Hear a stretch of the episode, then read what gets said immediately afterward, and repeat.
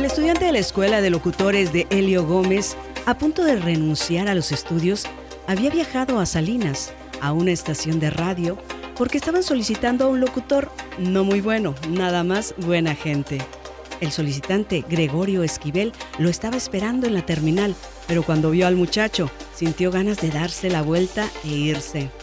25 años después de estos acontecimientos, Alex El Genio Lucas, convertido ya en uno de los locutores de habla hispana más populares de la Unión Americana, recibe un homenaje de Joe Gunter, el mismísimo alcalde de Salinas, California, la ciudad que lo había recibido con un gesto de escepticismo. Él es honesto, es trabajador. Su programa llega a toda California y a otros estados.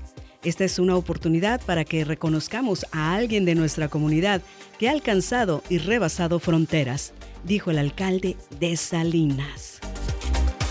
No siempre conseguimos lo que queremos, pero tarde o temprano la vida nos concede aquello que nos merecemos. Así es. Con esa frase saluda a la gente que sigue trozos de mi vida. Ya llegamos al número 10. Y yo agradecido por todo el cariño y los comentarios que han hecho al respecto de esta sección. Mi intención, aparte de que me conozcan más, es también de que se motiven. Sabemos que las cosas no son fáciles. Yo he conocido artistas que después del segundo disco renuncian a sus sueños. Pero también el otro día leía la historia del conjunto Primavera. Ellos comenzaron en 1980 y hasta como por el año 2000-2005 pegan su primer éxito, necesito decirte. Entonces todo es constancia. Constancia y disciplina. Porque yo he conocido a mucha gente que es muy, muy talentosa, pero no tiene disciplina. Así es. O si tienes un vicio también en este negocio, te va muy mal. El vicio de la droga, del alcohol, eso te lleva a desvelarte, te lleva a faltar a compromisos y no le da seriedad a tu trabajo. Y el trabajo es ingrato. De la noche a la mañana te manda a volar. Definitivamente. Y cuando estás en el aire, ya sea en la radio, la televisión o como un grupo o artista de moda, y ya no, ya no te pasan, te quitan, la gente te olvida. Sí. Así es, así es esto.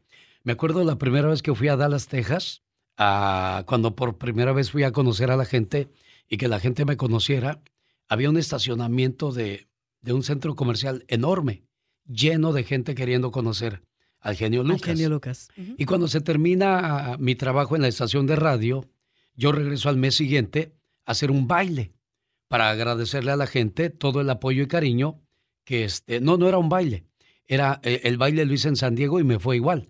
Cuando salí por primera vez de la radio de San Diego, hice un baile para, para agradecerle a la gente y me acuerdo que llevé a los solitarios y al trío Los Tres Haces y yo dije, no, pues con eso, si no van a verme a mí, que vayan a ver al grupo. El genio Lucas presenta Los Solitarios, el símbolo romántico de América. Y no llegó mucha gente yo creo que llegaron como unas 100 personas. Aparte de que perdí dinero en el baile, pues perdí este, el cariño de mucha gente. Yo dije, bueno, no había aprendido la lección de lo que me había pasado en Dallas, Texas, donde después de ver un mar de gente, hago un control remoto en una tienda y se llegaron cinco o seis personas, fue mucho. Ahí es donde yo fui aprendiendo de que esto no es tuyo y no va a ser para siempre.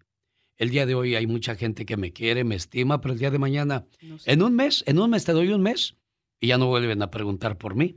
La gente se olvida. Eso está comprobado. Y yo los entiendo porque llegan nuevas personas, em, nuevos, nuevas cosas por, por ver. Ahora están los teléfonos, las redes, sociales. Entonces, incluso aún estando en vivo en el programa, la gente te olvida. ¿Por qué? Porque busca otro tipo de opciones. Y eso no tiene nada de malo no podemos quedarnos con el mismo plato todos los días. Siempre buscamos variar. Bueno, pues al final del día me, dan el puesto de programación cuando el señor Alexis Anaya decide irse y el señor Gregorio ya se habían ido. Entonces, cuando yo estaba a punto de irme a seguir al señor Alexis Anaya, me dice el señor Carlos y el señor Héctor Villalobos, Alex, no te vayas. Tú eres a partir de hoy el director de programación. Wow. Bueno, pues ahora comienza una nueva historia, comienzo a aplicar los conocimientos que, que me dejó Gregorio Esquivel, eh, la manera de hacer radio de Alexis Anaya, siempre era muy agresivo, muy activo. Él, él siempre estaba innovando, creando. Nada está escrito en la radio y todo ya está escrito. Nadie va a descubrir el hilo, negro, porque ya está todo inventado. Lo único que tienes que hacer es ponerle todas las ganas del mundo y es como la receta de un cocinero.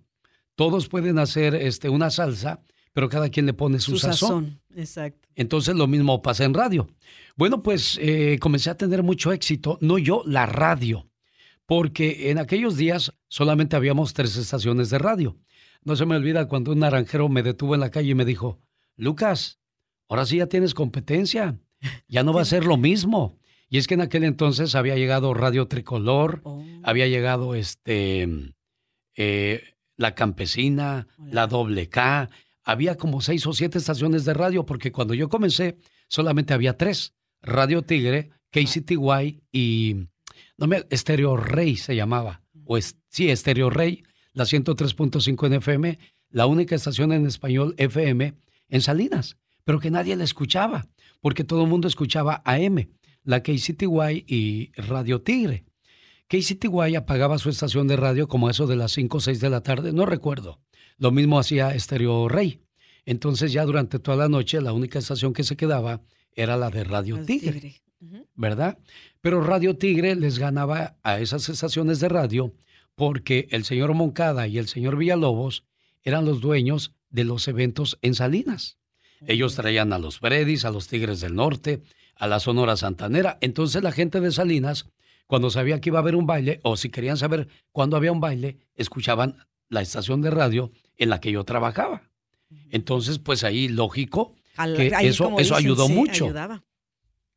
Y entonces, pues comienzan el éxito, comienzan a, a ponerle atención a mi trabajo, comienzo a, a, formar mis propias ideas, mis propios promos, eh, creé yo una nueva imagen de Radio Tigre, una calcomanía muy colorida que mi hijo Mar es fan de esta estación, tiene, tiene las primeras calcomanías, tiene fotografías de su papá, tiene las tarjetas de presentación de, de Alex Lucas.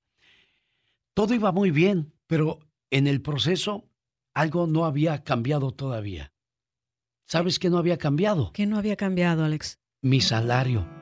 ¿A poco Yo seguía ganando 700 dólares al mes. Ese gran salario. Entonces, eh, cuando Alexis Anaya se va, yo vivía con él. Cuando se va Gregorio Esquivel, yo vivía con él. ¿Y luego dónde Entonces, cuando se van mis aliados, me tengo que ir a vivir a la radio. Ya no tenías un Ya no tenía dónde vivir. Y como nadie me conocía, y sobre todo, pues ahora yo representaba una competencia para la gente que me rodeaba. Sí. Entonces, pues, de por sí yo, yo he sido muy huraño. No soy creído, ni soy egoísta, soy huraño, porque yo no creo muchas veces en la amistad de la gente ¿Será sincera. por todo lo que te ha pasado, Alex? Creo que sí. O sea, creo toda la que gente sí, porque que te ha lastimado también. Yo no te puedo decir que tengo un amigo con quien me voy a, a tomar un café o a quien tengo que contarle O ver el mis fútbol, cosas. ¿no? Porque lo ves con Ah, tus sí, yo, yo creo que eso es lo que más me entretiene, jugar o ver fútbol. Entonces, cuando se van Alexis y Gregorio, pues ya me quedo a vivir en la radio, siete meses. Yo ya trabajaba en las mañanas, ya no trabajaba de noche. Entonces yo, como a eso de las seis, siete, cuando yo acababa mi trabajo, me iba al parque a, a sentar a leer, a jugar, a lo que tú a quieras. distraerte un Ya rato que, nada ya más. que sabía que se había ido la gente, llegaba yo a la radio y me ponía a grabar comerciales. Ya que llegaba la noche, me metía a una de las oficinas a dormir. Y ya como me tocaba trabajar a las 6 de la mañana, bueno, me levantaba a las cinco y media, me iba al baño, me lavaba mis dientes, me peinaba y, y así fue, fue por siete meses. Es duro, es, es triste no tener un apoyo, alguien que te diga, vente a la casa. Sí. Y Un me- lugar cálido, Alex, ¿no? sí. Un cafecito en la hogar. noche, algo, un hogar, una compañía. Una, una noche, este, iba yo, este, salí al baño de una de las oficinas y de noche trabajaba don Román Alfonso, el tigre de oro, Ujú. que fue el que me puso el genio, pero eso se lo voy a contar más adelante, porque yo me llamaba Pablo Lucas. Oh, Pablo Lucas. sí. Alexis Anaya era el programador, entonces a veces llegaban y preguntaban por Alexis y salía yo. Ah, no, Alexis. Alexis. el- Y yo era Alex. Alex. Entonces dijo, ¿sabes qué, carnal? Te voy a cambiar el nombre porque la gente se confunde y no me gusta eso. Ah, no te preocupes. Y me dijo, pero mira, como te apellidas Lucas y te voy a poner Pablo, porque San Pablo, junto con Lucas, es un hombre muy fuerte. Tienen una presencia espiritual. Y la gente te puede querer. Y me gustó la idea. Entonces, cuando yo le decía a mi mamá, me llamo Pablo Lucas, mi mamá decía, ¿y por qué te llamas Pablo? Si te llamas Alejandro. Yo te puse pues Alejandro. Es que, la radio a veces necesita de esas cosas, ma. Bueno, a ella no le pareció mucho la idea. Y es cierto, ¿no? Porque ella quería presumir que su hijo se llamaba Alejandro y trabajaba en la radio. Claro. Y, le dijo un día a un señor, oye, pues yo pasé por Salinas y oí la radio, pero pues no hay nadie que se llame como tu hijo. O es que se llama Pablo, o que la oh, canción. La canción la cambiaron. Entonces, este, cuando, cuando don Román Alfonso sale de, de la estación de, de, de estar haciendo el programa y me ve que iba yo rumbo al baño, dice, ¿qué anda haciendo aquí? Digo, es que, pues yo aquí vivo. ¿Cómo? Digo, sí, es que pues ya que se fue Alexis, pues ya no tengo dónde vivir. Y pues la radio es mi casa. Dijo, pues yo vivo con un matrimonio, me rentan un cuarto y pues no, no creo que te pueda llevar ahí. ¿Qué le parece, Master? Me decía al principio, Master. ¿Por qué no rentamos un departamento, Master? Dijo, ah, claro, estaría bien. Entonces nos fuimos a vivir allá por la Costa Plaza. Ah, Costa Plaza. Se llamaba Ciber, la, sí, sí, no me acuerdo, Ciber, algo así se llamaba la calle. Allá vivía yo. Entonces, para venirme yo al trabajo, y como esa área era de las más peligrosillas en, aquellos días, yo no sé cómo esté ahora, ahí viví yo por muchos, muchos años y nunca tuve ningún problema, porque yo digo, mientras no te metas con nadie, pues no eres ningún problema ni representas ningún problema. Entonces, para venirme yo al trabajo, me, me compré una bicicleta. Y ahí venía yo por las noches en mi bicicleta. Pues este, en las madrugadas, perdón. Entonces cuando este llegaba, metía mi bicicleta al baño. Ahí la dejaba. Pues por seguridad, Claro, sí. Entonces un, un día el señor Héctor dijo, oye Alex, este, no se ve bien tu bicicleta en el baño, amárrala afuera. Entonces, en la parte de atrás de donde se estacionaban los carros, en el estacionamiento de la radio, ahí le puse un candado a mi bicicleta y una mañana cuando salí del programa, ya no estaba. Ya no estaba, claro, sí. Ya que la, la llevaron. Bueno, me fui caminando y dije, ah, me compro otra. Pues ganar 700 dólares invertir en una bicicleta, o en zapatos. Yo era muy amigo de la tienda Family Bargain Center, donde la ropa, pues el suéter te costaba 3 dólares, 4 dólares. Este, y no tiene nada de malo, ¿eh? Sí, no. No tiene nada de malo porque a veces pensamos que, que una ropa de marca te da un estatus, cuando el estatus te lo da tu personalidad. Hay gente que anda con un traje bien planchado y que es de lujo, pero su mente está bien arrugada y su corazón ni se diga. Entonces, pues no aparentemos cosas que no somos. Entonces, y hasta el día de hoy, ¿eh? Mi hijo a veces me dice, pa, cómprate unos buenos zapatos, un buen suéter de marca. Todo lo que traigo de marca. ¿Te lo han regalado? ¿Te lo compran? no, todo lo que traigo hoy día de marca es de Omar. ¿En serio? Que ya no le queda, yo me los pongo, él me los da. él va y me dice, pa, ten, compré todo esto, ya no me gusta. Y, yo los uso, porque me quedan todavía. Entonces, eh, me robaron mi bicicleta y me compro otra bicicleta a, duras penas, ¿no? Con 700 dólares al mes. Y ahora sí tenía que pagar 250 de renta, comida. comida. Y bueno, y, agarra y, y me compro otra bicicleta. Pues que llego y que me roban mi otra bicicleta. La amarré ahora en la parte de enfrente. Yo no supe cómo, me fui a comer. Cuando regresé dije, ay, mi bicicleta, ¿no me la escondería? ¿No sería broma? también. Con todo y candado se las llevaban. Entonces, pues ya me metí triste a la, a la estación y Tamara dice, ¿qué pasa, amigo? pues me robaron mi bicicleta, Tamara. Oh, my God. Entonces, eh, uno de los vendedores le dice, Tamara, si quieres, yo le consigo a Alex una, una bicicleta en, en trade, en intercambio. Ah, muy bien, dice, no hay problema. Entonces Tamara va a un lugar donde venden bicicletas y les dice, nosotros vamos a anunciar tu lugar, pero dame una buena bicicleta. Me agarró una muy bonita bicicleta. Ay, qué padre, yo ya tenía bicicleta. La tercera, oye. Sí, la tercera, dije, la tercera es la, vencida. Entonces, pues yo contento en mi bicicleta, la amarro al mismo poste. No vas a creer, Magda. Ay, no. Se la robaron. Yo no sé si era... ¿Qué era todo eso? Yo, no lo entendía. No, yo ya ahora sí me puse a llorar, dije... Yo creo que estaban sentados ahí viendo cada vez que, llevabas una bici y dice, ah, ya tenemos una ya tenemos otra nueva. Y ahí van con las pinzas porque ya ves cómo cortan las cadenas. Pues ya me senté en la banqueta. Me fui a hay un parque abajo de Radio Tigre, a espaldas de una de, los dentistas, un edificio rosa alto, atrás hay un hay un parque. Hay columpios, hay cancha de básquet, hay resbaladillas. De front tenis. Ahí me iba yo a sentar. Y esa tarde me senté en la resbaladilla, lloré y lloré, dije, qué poca. Pero, ¿qué hago? Digo, ya sé. Al otro día entré a la oficina del señor Héctor Villalobos y le dije, yo menciono nombres porque ni tampoco quiero que los juzguen ni los critiquen. Yo no lo hago con la intención de venganza o de... Simplemente tengo que decirlo porque para que tenga eh, sentido la, la historia o de una manera, luego viene mi agradecimiento a ellos. Les voy a decir por qué. Llegó con el señor Héctor Villalobos y le digo, señor Héctor, este, fíjese que me han robado mis bicicletas y yo, pues, este, le quería pedir un favor. ¿Qué pasó, Alex? Dime. Mire, este, yo necesito comprarme un carro.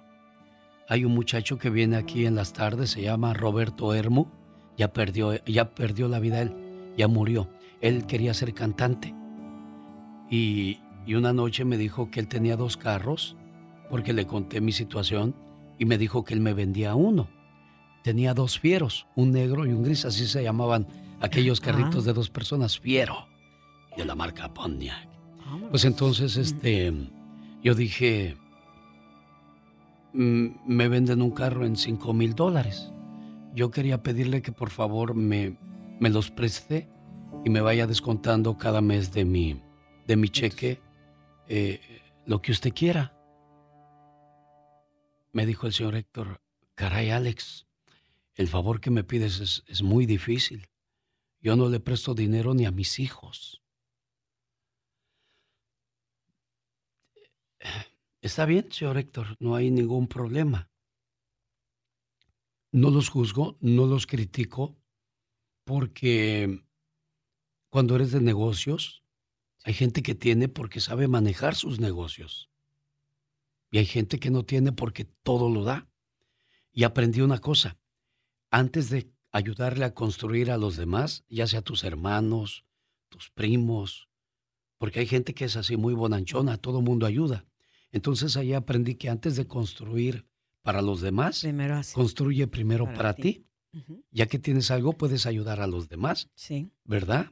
Porque cuando tú ocupes, va a ser raro el que te va a echar la mano. Y eso es muy cierto. Entonces me dijo, no, Alex, yo no, no hago eso ni por mis hijos. Agarré y este, le dije, señor Héctor, entonces creo que no tengo nada que hacer aquí. Y le di este, las gracias. Las llaves de, de la oficina. Entonces, este, hubo algo, algo curioso. Este, me voy a la, a la casa y regresó el señor Carlos Moncada, andaba en México, porque ellos manejaban las giras de Vicente Fernández, de los Bookies, de los Tigres del Norte, o sea, todos los grupos habidos y por haber, claro. Grandes. O sea, Vicente, Marco Antonio Solís le llamaban al señor Carlos, hey, Carlitos, señor Carlos le vendió un autobús a Vicente Fernández de lujo, de esos bonitos. Ahí andaba, ahí me echaba yo mis dormidas en el vaso.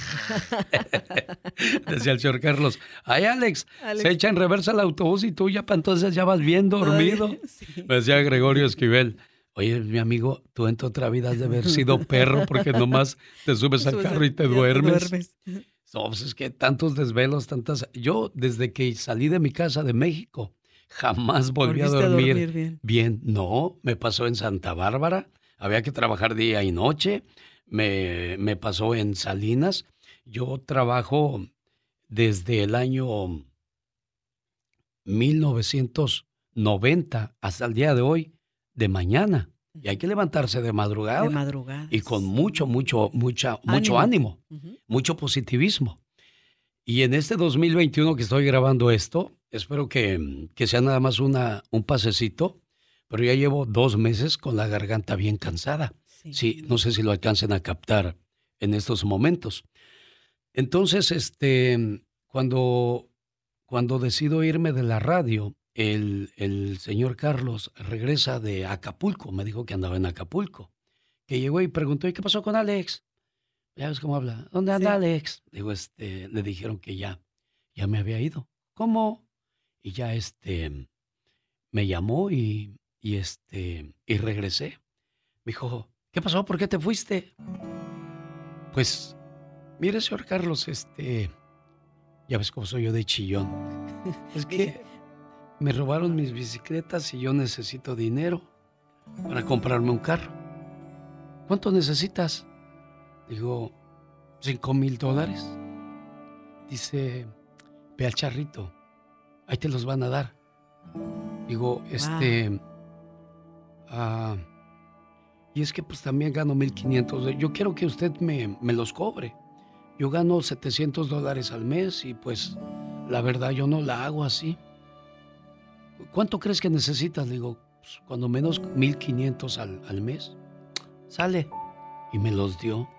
Wow. Él ha, ha hecho muchos detalles de dinero. De dinero, ha hecho muchos detalles para conmigo y yo se lo agradezco desde lo más profundo de, mi corazón. Y, yo quiero decirle públicamente que mil gracias por, por esos detalles, porque a lo mejor por eso me quedé aquí.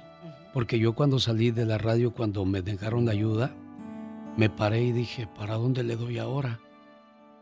Con Alexis había venido un señor que era de Washington, de Yakima, y le dijo que cuando él quisiera o cuando yo quisiera, le habláramos para irnos para allá. Dije, le voy a llamar, a lo mejor me voy a Yakima a hacer mi trabajo. Pero ya cuando el señor Carlos me dio ese apoyo, pues ya la situación cambió. Entonces ya empecé yo a, ahora sí, a, a dedicarme a trabajar bien. Cuando yo logré el éxito de La Preciosa, porque sí fue éxito, yo le gané a todas las estaciones de radio en inglés, en español, por primera vez en Salinas. Los muchachos de K-Don iban a verme a la cabina y decían, Alex, ¿Qué haces? ¿Por qué nos ganas? ¿Qué tienes tú de.? Yo te escucho y no oigo nada. Digo, pues es que, pues ni yo sé, la verdad. este. Entonces, este. Yo le dije a Kim Bryant cuando, cuando me dijo, Alex, quiero que hagamos una radio exitosa. Digo, Kim, págale bien a tus empleados. Porque cuando tú le pagas bien a tus empleados, esto se refleja así. Tus empleados no van a tener que preocuparse de la renta o la comida para sus hijos. Ellos van a pensar en cuidar ese trabajo porque es el que les da de comer y un buen estilo de vida. Y si tú le pagas bien a la gente, la gente le echa más ganas. Hay una frase que dice, si tienes un negocio, no cuides a tus clientes, cuida a tus empleados, porque si tratas bien a tus empleados, ellos se encargarán de cuidar a tus clientes. Entonces, por esa razón yo creo que he trabajado durante 32 años hasta el día de hoy con el señor Carlos Moncada, porque después de que él me cuidó, ahora pues yo trato de cuidar a nuestros clientes, que son los que nos, nos escuchan. Entonces, ya con ese presupuesto, pues ya, ya estaba yo en otro nivel, ya, ya, era otra situación. Entonces, el, el señor este, Román Alfonso, era quien me ayudaba en aquel entonces a, las grabaciones. Él era la voz oficial. Voz oficial es aquella que representa la imagen de, de una estación de televisión o de una estación de radio. Univisión presenta, ya ve ese estilo de, de, voces. Entonces, para nosotros en Radio Tigre, la voz oficial era Don Román. Don Román tenía una voz impresionante. Hablaba así. ¿Qué pasó, carnal? ¿Cómo estás? Bien, oiga, bien, bien. Este, entonces yo lo ponía a grabar. Muy bien, don Román. Vamos a grabar promocionales para promover la radio. Amigos de Watsonville, la mejor música de México está en Radio Tigre. Así di Román. Amigos de Watsonville, la mejor música está en Radio... No, no, no, no, Román. Amigos de Watsonville, la mejor música está en Radio Tigre. Radio Tigre. No, Román, es Radio Tigre. Radio Tigre. Oh, que la canción, y ya lo mandaba yo a Chihuahua al baile. Ya van diez veces que te la digo. O sea, ¿cómo nos vamos a entender? ¿Cómo te lo escribo? ¿En español, en chino, en alemán? Ok, carnal, ok, ahí voy pues. Watsonville, la mejor música. No, Watsonville, la mejor música y lo hacía parir chayotes. Regrabábamos, regrabábamos. Entonces, ya que él ponía la voz, yo me ponía a buscar la música. Y después, pues ya le entregaba yo un, un trabajo donde él decía, wow, ¿sabe qué? Usted es el genio. ¿Por qué? Porque tiene un carácter de la fregada. Pero también con lo que hace usted es un, genio. porque en aquel entonces grabábamos en las máquinas llamadas Real to Real, donde no nos compraban la cinta para editar ni las navajas especiales. Andaba yo editando con Durex, con, con este, navajas que, que en lugar de cortar masticaban la cinta. Entonces era un, era un, toda una aventura hacer ra, Radio Tigre, la estación que toca tu alma. Entonces yo tenía que hacer y deshacer para que todo, y ya que escuchaba el trabajo finalizado, no tengo ningún ejemplo ni la voz de don Román, porque en aquel entonces todo se manejaba en cartuchos y en cintas de reel to reel. Entonces, de carrete. Entonces, cuando ya nos cambiamos a la era digital, que son las computadoras, se perdió todo eso. Y solamente quedó su bonito recuerdo en mi corazón, porque don Román fue un gran amigo de, de la familia, fue un gran amigo de, de, de, todos nosotros porque siempre fue muy respetuoso. Como todos, tenía sus defectos y uno de sus defectos grandes era tomar. Cuando tú tienes un vicio en este negocio, estás oh, perdido. Él tomaba mucho. Él, este, le ganó el vicio y el mismo vicio fue el que se lo llevó a la, a la tumba. Pero me quedo con ese recuerdo. Yo soy el genio Lucas gracias a don Román, el tigre de oro. Entonces, sin duda alguna, esto, esto pues nos da una, una gran lección de que no importa el trabajo que tú tengas, no importa la, la posición que tú tengas, todo es como una escalera. Para poder llegar a la, a la cima, tienes que ir desde abajo. No puedes brincar y llegar hasta arriba. Entonces, todo es un proceso. Y hay gente que no le gustan los procesos. Quieren llegar rápido porque me ha tocado encontrar a gente que, que llega y en un mes o dos meses ya se sienten, uff, la última Coca-Cola del desierto. Y no se diga si tienes atributos femeninos. Hay muchas personas que llegan a ocupar puestos por sus atributos y está bien, está bien. Me tocó lidiar con varias, pero ahí sí yo ya no toco ese tema porque son damas. Y las damas nunca se habla de ellas de ninguna manera. Pero sí hubo personas que entraron en mi camino que por ser damas tuvieron más privilegios, pero no le hace. Todo es, como lo dije al principio, no siempre conseguimos lo que queremos, pero tarde o temprano la vida nos concede lo que nos merecemos. Así es que Señor, señora, si no está viviendo en estos momentos una buena situación, quizás algo grande viene más adelante. Lo importante es no bajar los brazos. Y esto va para muchachos y muchachas que quieren ser artistas, señores que todavía no logran sus sueños y traen algo en, en su cabeza, en su mente, en su corazón. No desistan. Ha habido grandes artistas que ya de mayores pegaron y sí, así como tú dices, hay que seguir siendo constante, Alex. Exacto, la constancia es la base del éxito y de eso yo soy testigo.